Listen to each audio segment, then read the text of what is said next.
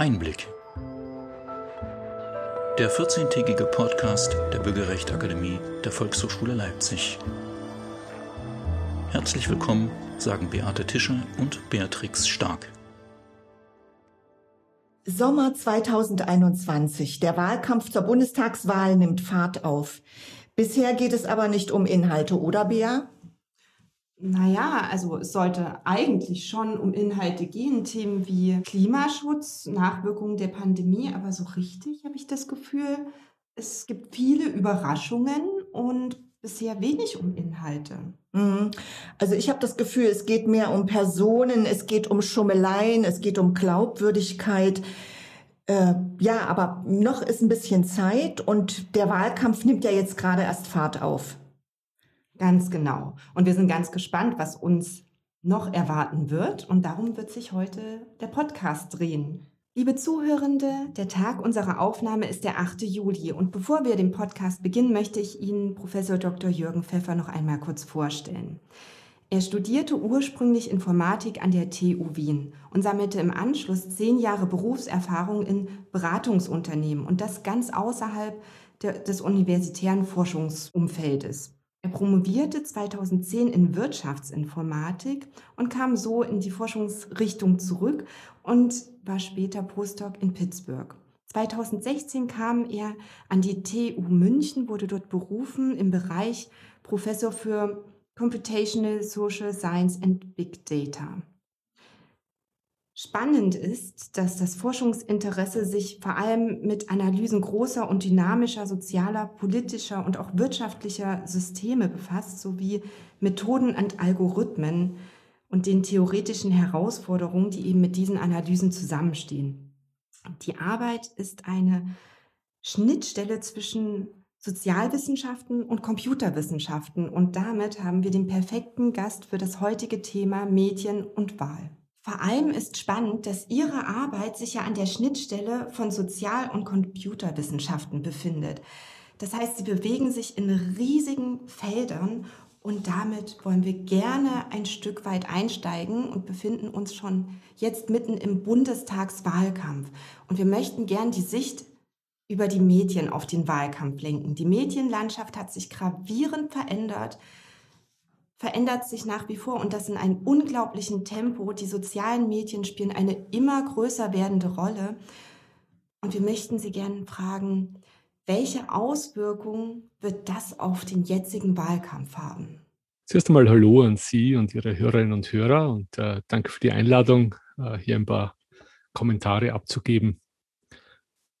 Ich glaube, was es für Auswirkungen auf den Wahlkampf haben wird, ist dass mehr und mehr dieses Wahlkampfs eben nicht mehr traditionell stattfindet, indem Parteien ja an der Ecke stehen und Zettel verteilen. Das ist jetzt auch schon durch Corona und so weiter eingeschränkt, sondern dass wir mehr und mehr Aktivitäten online sehen, dass mehr und mehr Werbung über Facebook, über Twitter und andere Medien geschalten wird und dass auch die Diskussionen und Wahlauseinandersetzungen äh, zwischen den Parteien ähm, mehr und mehr online stattfinden und dabei auch dann die traditionellen Medien nachziehen. Das heißt, wir sehen ja häufig oft, dass auch traditionellen Medien dann ja nicht mehr über Wahldiskussionen äh, bei irgendeiner Veranstaltung diskutieren, sondern eher darüber berichten, was gerade auf Social Media abgeht und wer da wem gerade irgendwas vorwirft. Und die traditionellen Medien da oft äh, man das Gefühl hat, hier äh, da eher den Online-Medien hinterherrennen um die nächste gute Story. Wir haben eben schon angesprochen, dass, die, ähm, dass der Wahlkampf sich verändert hat, dass das, was wir gewohnt waren, so jetzt momentan nicht mehr stattfindet.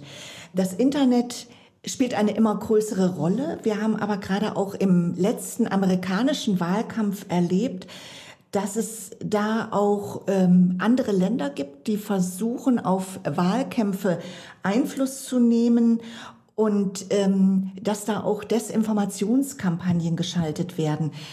Ähm, man sagt, ich weiß nicht, inwieweit das bewiesen ist, dass Russland versucht hat, auf den US-amerikanischen Wahlkampf Einfluss zu nehmen.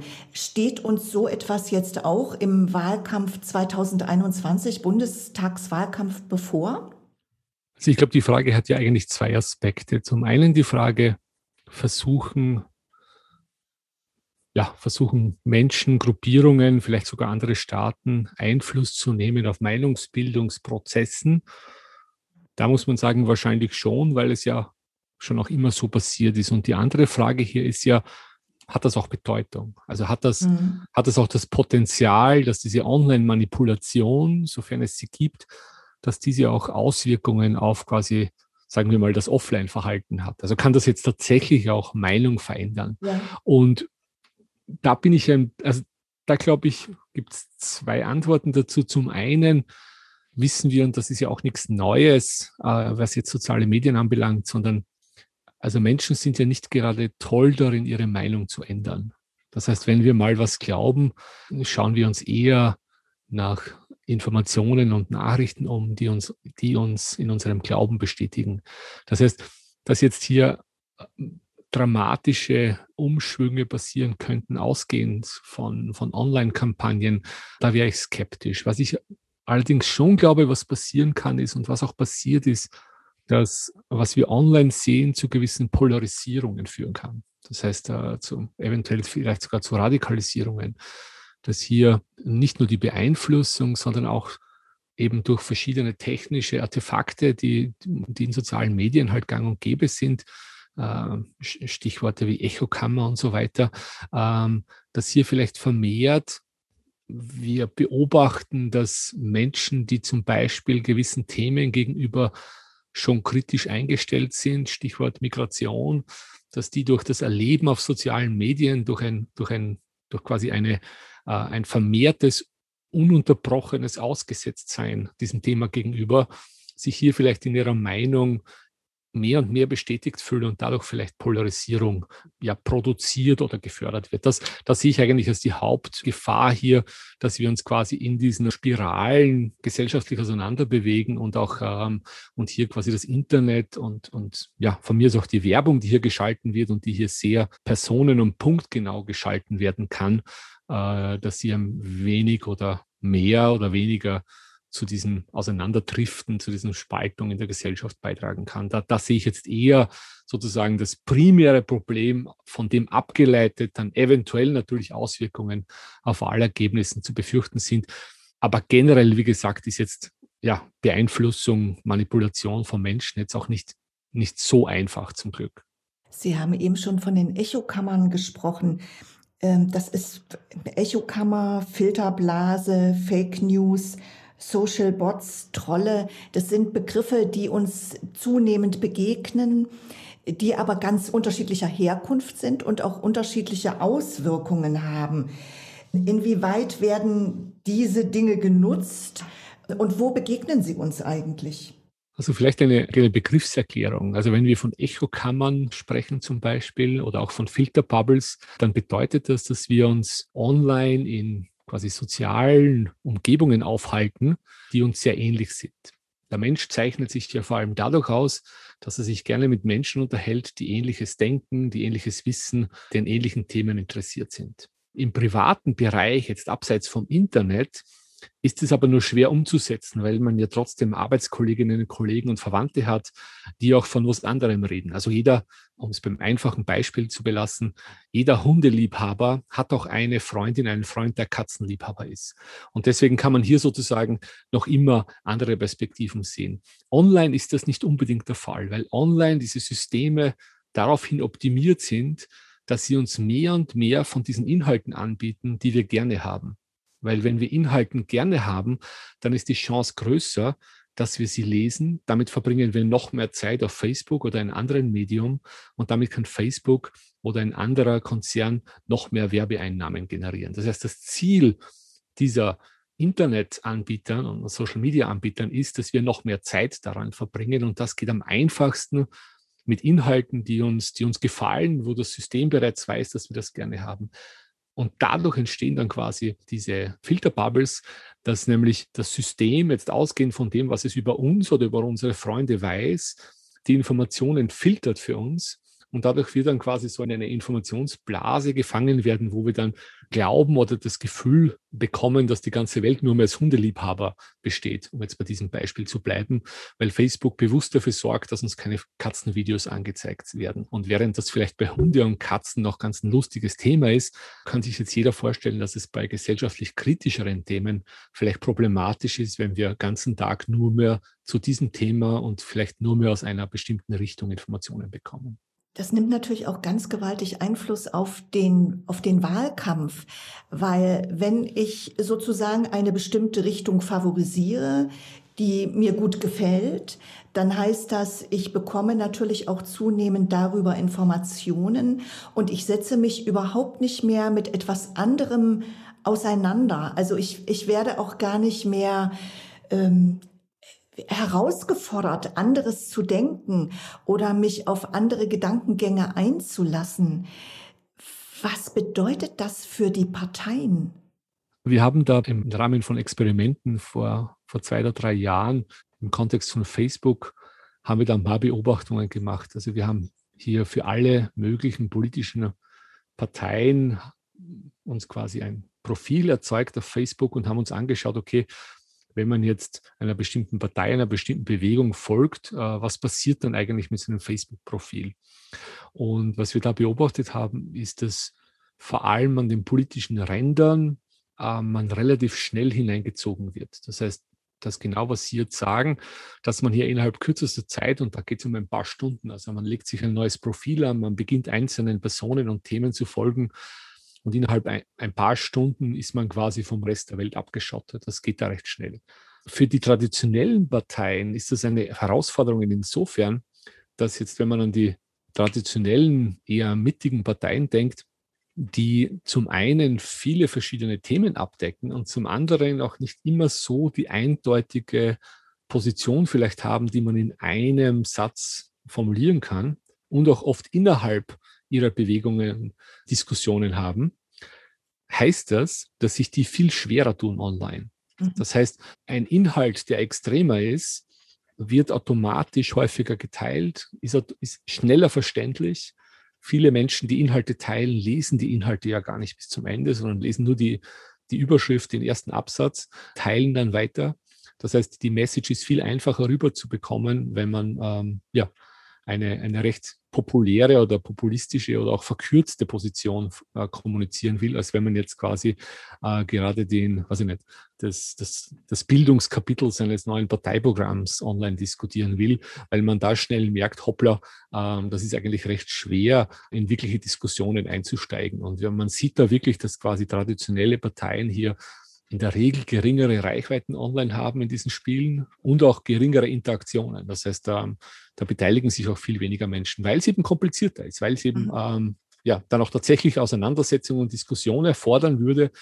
Und für die ist dann oft auch in diesen, in diesen Foren, in diesen Plattformen wenig Platz. Wenn ich jetzt nur an, an, auch an die, an die Möglichkeiten denken, hier vielleicht noch als Nachsatz, die Möglichkeiten, die uns diese Systeme anbieten, sind ja auch diese Likes. Nicht? Also Finger rauf, Finger runter. Ja. Das heißt, für, für graduelle Diskussionen ist da ja auch quasi technisch wenig Unterstützung da. Nicht? Also klar, ich kann was dazu schreiben, aber am einfachsten ist es ja, wenn ich jetzt einen Daumen rauf oder runter setze.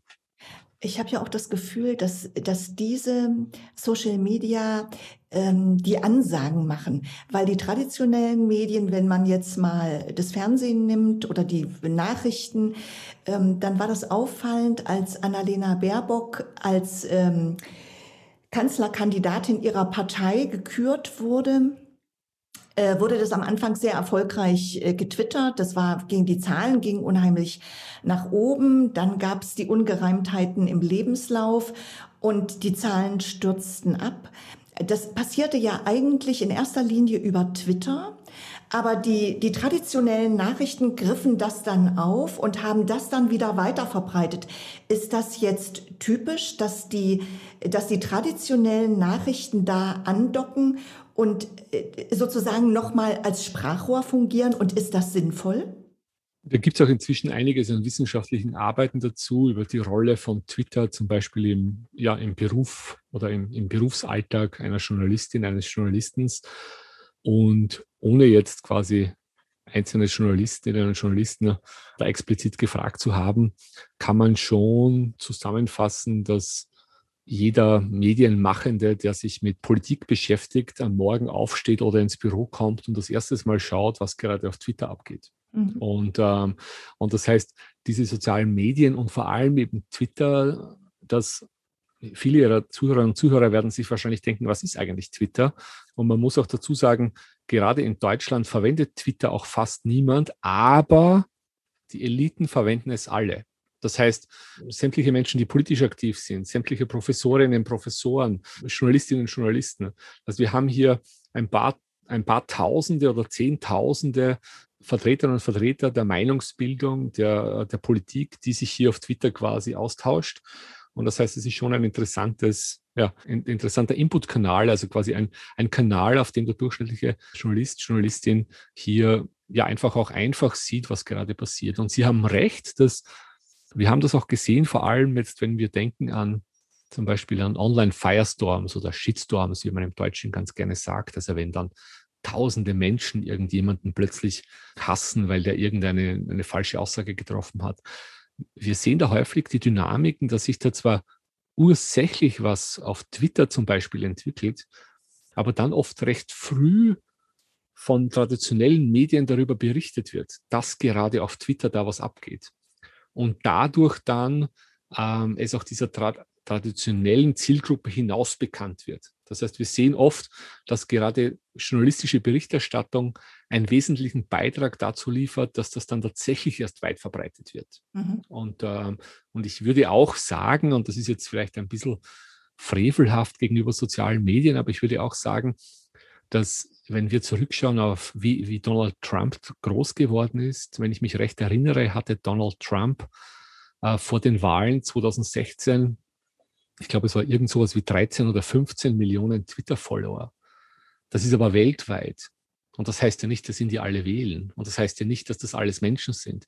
Das heißt, ich glaube, wenn nicht jeden Tweet, den er abgesetzt hätte, wenn der nicht von jedem Medium in Echtzeit quasi in journalistische Berichterstattung umgewandelt worden wäre, hätte er diese Reichweite äh, nicht erhalten, die er, die er dadurch bekommen hat. Sie haben eben davon gesprochen, nicht jeder ist ein wirklicher Mensch, der als äh, Follower angezeigt wird. Damit sind wir nochmal bei Bots und Trollen. Können Sie dazu noch was sagen? Also Bots sind quasi Computerprogramme, die oft durch recht einfache Regeln und einfachen Code, also Programm, Programmiercode, versuchen quasi Aktivität auf sozialen Medien vorzutäuschen. Und das ist vor allem auf Twitter ein Problem, weil es hier relativ leicht ist, einen Account zu erstellen. Das heißt, ähm, ähm, ich selbst habe zum Beispiel 200 Twitter-Accounts. Die verwenden wir im wissenschaftlichen Kontext, weil man damit, damit Experimente machen kann und so weiter. Mhm. Jetzt aber, aber nicht nur ich 200, sondern wenn, sondern wenn Sie heute auf Google gehen und dort suchen, Twitter-Follower kaufen, dann sehen Sie, dass Sie um 50 Euro oder 100 Euro 10.000 Follower kaufen können. Das heißt, es gibt Menschen, die haben 10.000 und mehr Twitter-Accounts und die verwenden sie zum Beispiel, um damit Geld zu machen, indem halt jedes Mal, wenn jetzt zum Beispiel irgendwas in Leipzig passiert, könnte irgendjemand sagen, okay, jedes Mal, wenn das Wort Leipzig fällt, dann rufen ein paar tausend Menschen auf Twitter, juhu, Leipzig ist super. Das wäre, das wäre einfach zu automatisieren und das könnte auch jeder halbwegs begabte Teenager machen, ohne, ohne, ohne größere Ausbildung. Das heißt, das muss man nur googeln und den, den Programmcode dafür findet man online. Das ist recht einfach umzusetzen. Und diese Bots, also diese automatisierten Accounts, die sind vor allem auf Twitter ein ziemliches Problem. Also es gibt da verschiedene Schätzungen, aber wir sehen das auch in manchen Diskussionen, in manchen tagesaktuellen Diskussionen, ist, ist, ist zum Teil ein Drittel des Volumens, äh, das hier passiert, automatisiert. Es gab sogar die Vermutung, dass die Abstimmung zum Brexit über Bots massiv manipuliert worden wäre. Halten Sie das für möglich oder ist das eine Übertreibung? Jetzt sind wir wieder bei, bei dem Punkt, den wir vorher hatten. Also nur weil es etwas gibt, heißt es ja nicht, dass es, dass es auch Sinn macht oder Einfluss haben kann. Also ich glaube, wie gesagt, Bots sind, die meisten Bots sind in der Regel relativ, äh, also da ist ja keine Intelligenz dahinter, sondern ich kann Bots einsetzen, um höheres Volumen von Aktivität vorzutäuschen, als es tatsächlich ist. Ich glaube nicht, dass ein Bot, ähm, der jetzt, wie gesagt, um beim Beispiel zu bleiben, der 200 Mal am Tag äh, schreibt, dass Leipzig super ist. Ich glaube nicht, dass der in, in, in der Bevölkerung jetzt großartig die Meinung in die eine oder in die andere Richtung über Leipzig ändern kann.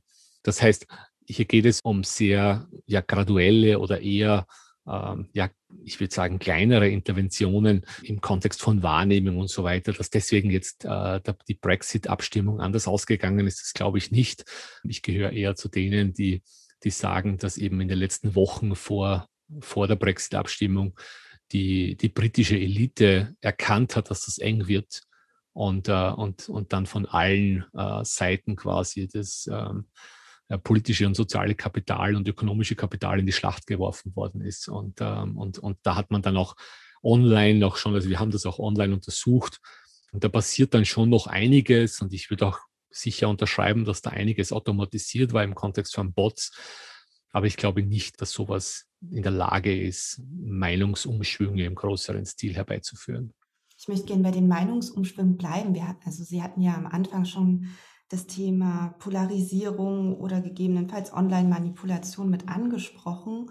Ähm, und nun bin ich ja so im Kopf, sagt man sich ja ganz oft, ich bin, ich bin nicht beeinflussbar, ich bilde mir selbst meine Meinung. Ja, vor allem zum Thema politische Bildung, politische Meinung. Ich mache das selber und Sie hatten ja auch eingangs gesagt, dass die Meinung relativ fest ist und dass es eher zum, also um das Thema Polarisierung geht.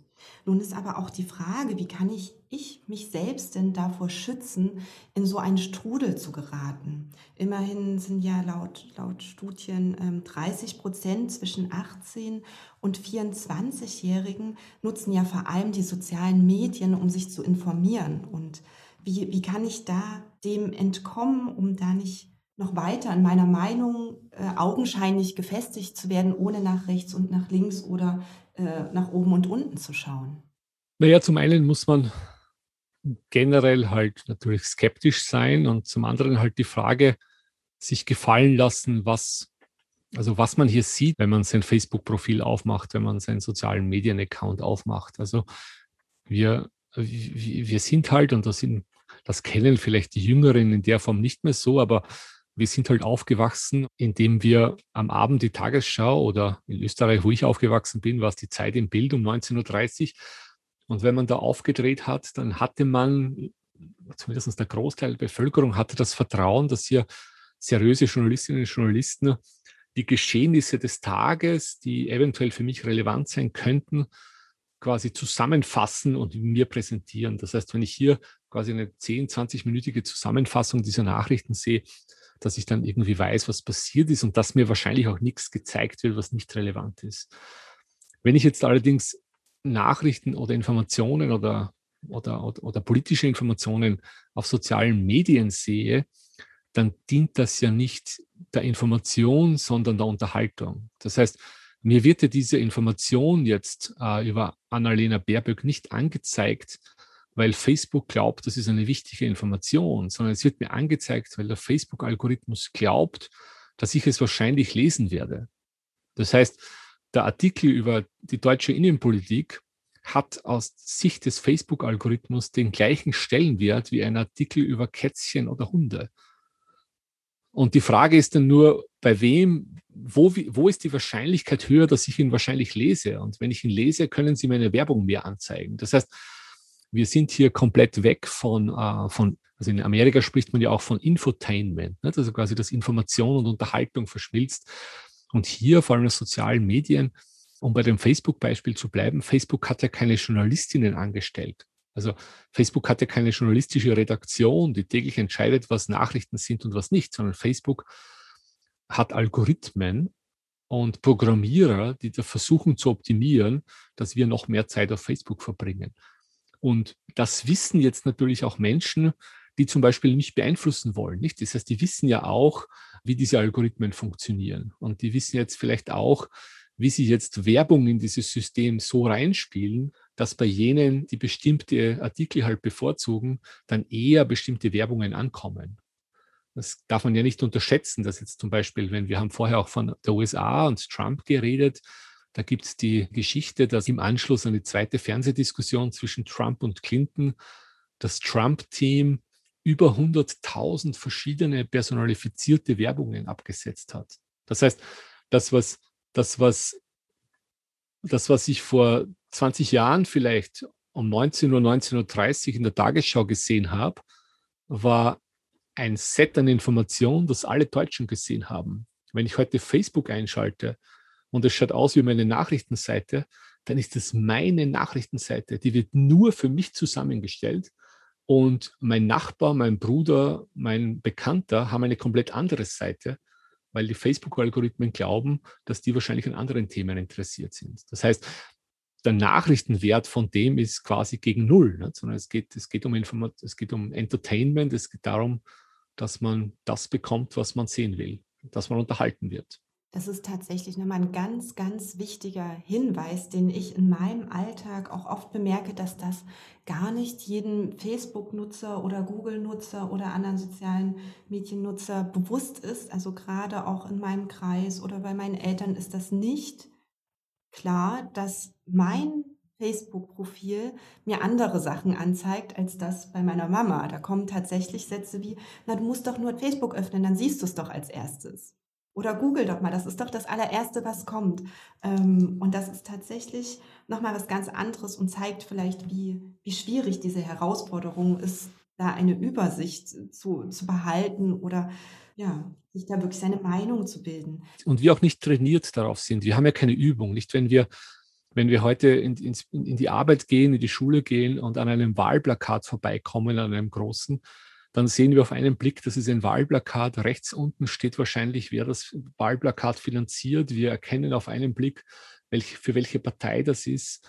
Ähm, wenn wir, auf, wenn wir Werbung in, in, sozialen Medien online sehen, ist es oft nicht erkenntlich, dass das eigentlich Werbung ist. Ne? Gerade wenn wir Informationen sehen, der uns wieder irgendeine Geschichte von irgendeinem Kandidaten, Kandidatin erzählt, ist ja nicht gekennzeichnet oft, von wem, die, von wem diese Einschaltung kommt nicht? und was die eigentlich bezweckt.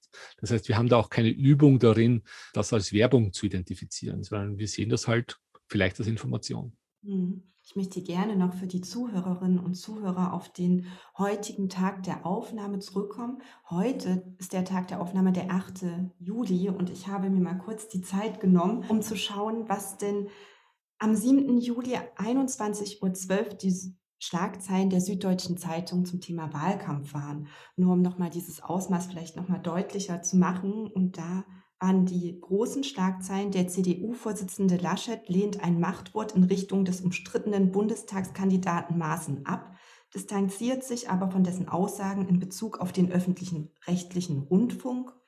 Bundesinnenminister Seehofer hält die anhaltende Kritik an der grünen Kanzlerkandidatin Baerbock für überzogen. CDU-Generalsekretär Zimak hat die Kampagne seiner Partei zur Bundestagswahl präsentiert. Der Slogan ist Deutschland gemeinsam machen. An einem der CDU-Plakatmotive, das eine als Polizistin verkleidete Frau zeigt, übt die Gewerkschaft der Polizei Kritik. Ich habe mich tatsächlich sehr gewundert über diese diese Schlagzeilen, diese Aufmachung, weil es viel um Glaubwürdigkeit, um richtig und falsch ging und es ganz gut passend war gerade zu dem Thema Plakate. Sehe ich das richtig oder falsch oder da kann ich viel auf einen Blick sehen. Vielleicht zum Abschluss möchte ich gerne noch wissen, haben Sie noch einen Tipp? Einen Tipp an unsere Zuhörerinnen, Hörer, ähm, den Sie gerne weitergeben möchten, den Sie vielleicht vor allem, was, in, was die großen Gefahren sind, haben wir vielleicht besprochen, auch ein Stück weit, wie man sich schützen kann. Was würden Sie gern den Zuhörenden noch mit auf den Weg geben? Also ich glaube, das Wichtigste ist, dass man skeptisch bleibt und dass man ähm, immer ein bisschen misstrauisch ist. Ich weiß, Misstrauen ist grundsätzlich keine, keine gute, äh, also kein, kein guter Weg, sein Leben zu leben, aber Online sollte man schon misstrauisch sein und bei allem, was man sieht, die Frage stellen, wer hat jetzt Vorteil dadurch, dass ich das sehe? Und wer hat Vorteil dadurch, dass ich das glaube?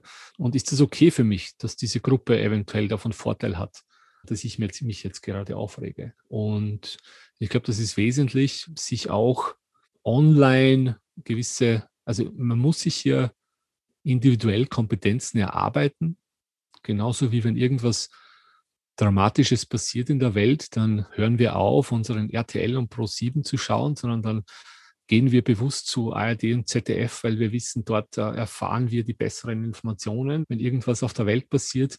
Und genauso muss man sich online auch erarbeiten, welchen Quellen man traut, wer das eigentlich ist, der mir hier was erzählt.